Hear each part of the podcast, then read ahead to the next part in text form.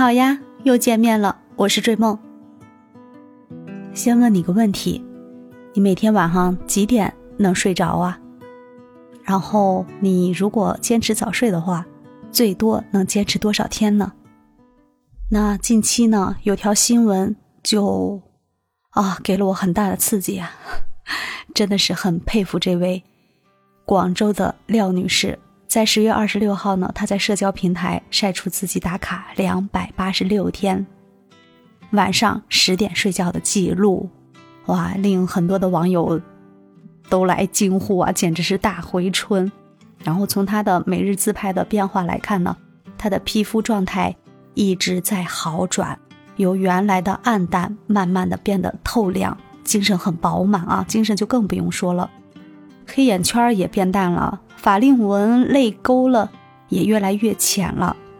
这赖女士就说啊，自己每天晚上基本上十点钟就睡了，因为平时啊做实验或者出去贪玩啊，呃会个别情况会晚睡，但这种情况一个月可能只有一两次。长期坚持下来呢，不仅身心有活力，而且这种面部的状态都在往好。改变黑眼圈、法令纹，刚才说到的都在变浅。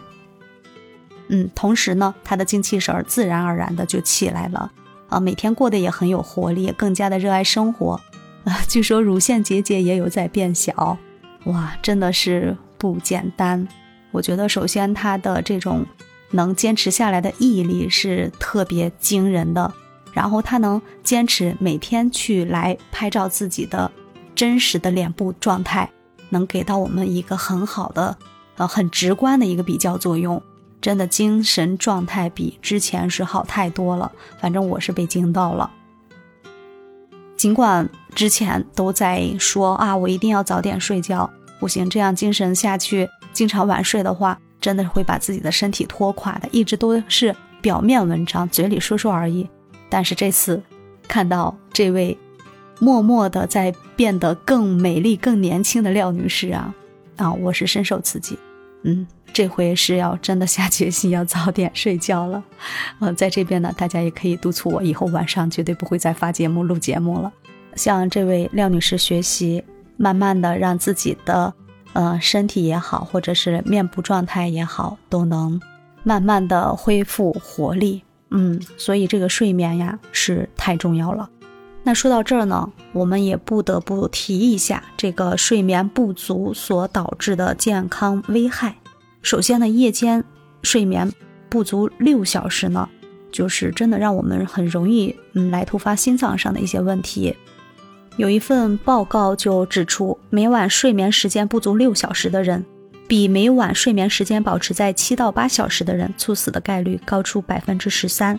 假设你的年龄在四十五岁以上啊，而且每天晚上的睡眠时间少于六小时，那么你患心脏病啊或者中风的概率将会比常人高出百分之二百。那越来越多的人呢，也认识到晚上能睡个好觉对社交和自己的身心健康的一个重要性，由此也催生了睡眠健康和睡眠工程等概念。在美国的疾病控制预防中心呢，也声称睡眠不足已经是一个公共的健康问题了。同样，在我们周围呢，到医院里面去，在这个神经内科外面排队的很多的的人，他不分年纪，也有年轻的，也有年纪很小的一些学生。啊，当然年纪大的，呃，老人们就更不用说了，常年他们会被这个睡眠问题困扰。导致不论从面部状态还是从他的整个人的精神状态来看，都是很低迷的。然后，当然其他的并发的一些疾病也是无法去避免的。根据专家们的建议呢，睡前一两个小时不应该饮食。这一方面呢，当然是出于保持一个好身材了；另一方面，也是为了改善我们的睡眠品质。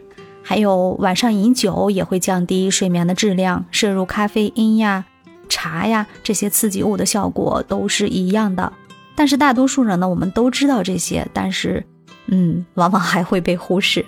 其实我们可以从很多的感官调控来帮助我们缩短入睡的时间，提高睡眠的质量。只要睡好了，我们第二天肯定嗯精力会充沛很多的，这是大家都有体会的。但是我们往往做不到，就像刚开始说的那位廖女士一样，能够坚持常年如一日的去履行早点睡觉的这样的一个生活状态。那睡觉前呢，一定要让自己先放松，先安静下来。嗯，就像很多人睡不着，他会去数羊。哦，我是没数过啊，我觉得那个真的不顶用，而且是在浪费时间。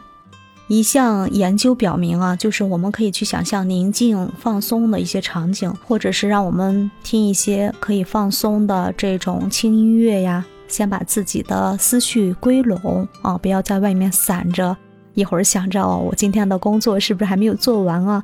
一会儿又在想啊，我那件那边还放着一件棘手的事儿没有去处理。嗯，睡觉前呢，千万不能想这些杂事儿，只要有。让自己觉得心烦或者焦虑的事情，肯定会影响自己的入睡的时间，还有整个睡眠质量。还有，你睡觉的时候会握着手机，或者把手机放在自己旁边吗？这样做其实很不好。嗯，二零一五年呢，一项对一千名北美洲居民的调查就显示啊，百分之七十一的人睡觉时会握着他们的智能手机，或者把手机放在旁边。其中呢，百分之三的人握着手机睡觉。百分之十三的人呢，把手机放在床上；另外百分之五十五的人把手机放在方便能够够着的地方。而这种，嗯，手机的这个屏幕也好啊，它的一种感官刺激呢，是很有可能导致我们入睡困难的原因之一。但我们在夜间呢，使用这种人造灯光的时间其实是越来越长的。同期呢，还有一个研究。来表明，睡前数小时内使用电子设备阅读电子书的人，比阅读纸质书的人入睡更慢，夜间睡意更差，分泌褪黑素更少，生物钟更晚，并且次日的警觉性更低。鉴于百分之九十的人呢，每周至少有数个晚上在睡前的一个小时内使用电子设备，这些研究结果啊，着实让人担忧。而且人们呢也越来越关注电子设备使用时间过长的这种危害。有些评论者呢就开始质疑电子设备生产商是否应该采取措施呢，保护我们免受电子设备发出的蓝光的危害。因为蓝光对人体呢是尤其不利的，它会让我们的大脑产生一种错觉，就觉得到了一个觉醒的时间，那就更睡不着了。还有，是不是也有一部分人呢？你是喜欢开着电视睡觉呢？那你一定要认真听我后面的话。开着电视睡觉与体重增加和肥胖症的风险增加也是相关的。有一个科研组织做的一项调查，就是在为期五年的时间里呢，研究者对四万三千位年龄在三十五到四十七岁的妇女进行跟踪研究。结果表明，相比夜间睡觉不受人造灯光影响的人，暴露于灯光中的人的平均体重。增加了五千克或以上，如此看来呢，人造灯光似乎扰乱或延迟了人体的自然的生物钟，影响了正常的荷尔蒙分泌的平衡。这样多的研究数据呢，我觉得我们不得不去重视一下。嗯，就是晚上的这样的夜间的人造灯光，包括电子产品呀，包括我们嗯睡觉的这种灯光呢，都尽可能的让它暗下来。如果我们必须得用一些电子产品呢，我们可以嗯多去考虑一下，这个佩戴专门的眼镜呀，或者下载一款能过滤蓝光的这样的程序呀，啊，让这个显示屏变为较为温和的色彩。我们手机里都也有护眼的这样的模式，我们尽可能的晚上要把它打开，然后再看电子屏幕，就不会觉得眼睛会有种刺目的感觉。对这种感光刺激呢，我们要尽可能的去避免。还有就是噪音的这种刺激。如果说你家住在机场呀，或者是交通枢纽的这样的地带，晚上噪音会比较大的话，你就可以通过有声来帮助我们快速的进入睡眠。嗯，可以倾听那种大自然的声音呀，还有海浪拍打沙滩的声音呀。我就有个朋友，他挺特别的。一提到这个睡觉困难呢，嗯，他就说他他有个癖好，就特别喜欢听那个，嗯，水开了以后咕嘟咕嘟的那种顶起来那个，呃，水壶盖的那个声音。我觉得好有趣，这也是对自己的一个深度认知啊。对于一些声音的兴趣，能让自己快速的安静下来，缓解焦虑的这样的一种声音，我觉得是，嗯，它可以最有效的来帮助我们安静下来。还有个办法呢，就是在床头柜摆放盆栽，呃，也很有助于来帮助大家改善睡眠。具体来说呢，某些室内植物不仅能帮助人们抵御感冒呀、支气管炎呀，还能帮助人们对抗失眠。例如呢，常春藤有助于消灭气载霉菌，短短数小时呢，就能把室内的霉菌吸收大半。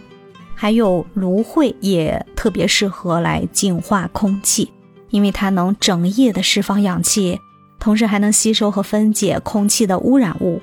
还有一种消除空气污染物效果最好的植物——马达加斯加散尾葵。嗯，这个散尾葵呢，还能向空气中释放湿气，还可以使患有感冒啊、鼻窦炎的人呢，感觉这个呼吸呢更通畅一些。那我们今天呢，是认识到了这个晚睡或者是睡眠质量差的一个很大的危害，相信大家也都了解。但是呢，今天这个热搜就是廖女士的一个两百八十多天的一个坚持早睡的，嗯，对比照也给到我们一个强有力的这样一个刺激和促进，所以今天呢，想把这个话题来把它来延展一下，然后就是我们如何去达到一个更好的一个睡眠质量呢？一个是我们在睡前一定要控制自己对这个电子屏幕的使用，嗯，减少这种感官的刺激。再有呢，就是可以听一些助眠的有声的音乐，来覆盖外部的噪音的影响，还能帮助我们来收敛自己的心智，让自己安静下来，不要想东想西。这样子的话，我们可以度过一个愉悦的，能更加早的进入睡眠的状态。然后第三个呢，就是通过一些净化空气的绿植，摆放在自己的床头，让我们在夜间睡觉呢，也能有一个良好的空气质量，呃，能更加的安全，能让我们的呼吸更顺畅。那我们今天就聊到这儿了。你是一只早起的鸟儿呢，还是一只夜猫子？嗯，反正我是要下定决心要早睡，早起呢得看情况。如果能睡到自然醒的话，那是极好的。嗯，但是我觉得对于成年人来说，晚上如果在十点钟或者十点半能进入一个好的一个睡眠状态的话，早上是能达到这个早起还精神饱满的这样一个状态的。好了，祝你夜夜好眠，身体健康。如果喜欢追梦的节目，请订阅本专辑。嗯，可以在节目下方与我留言互动。感谢收听，拜拜。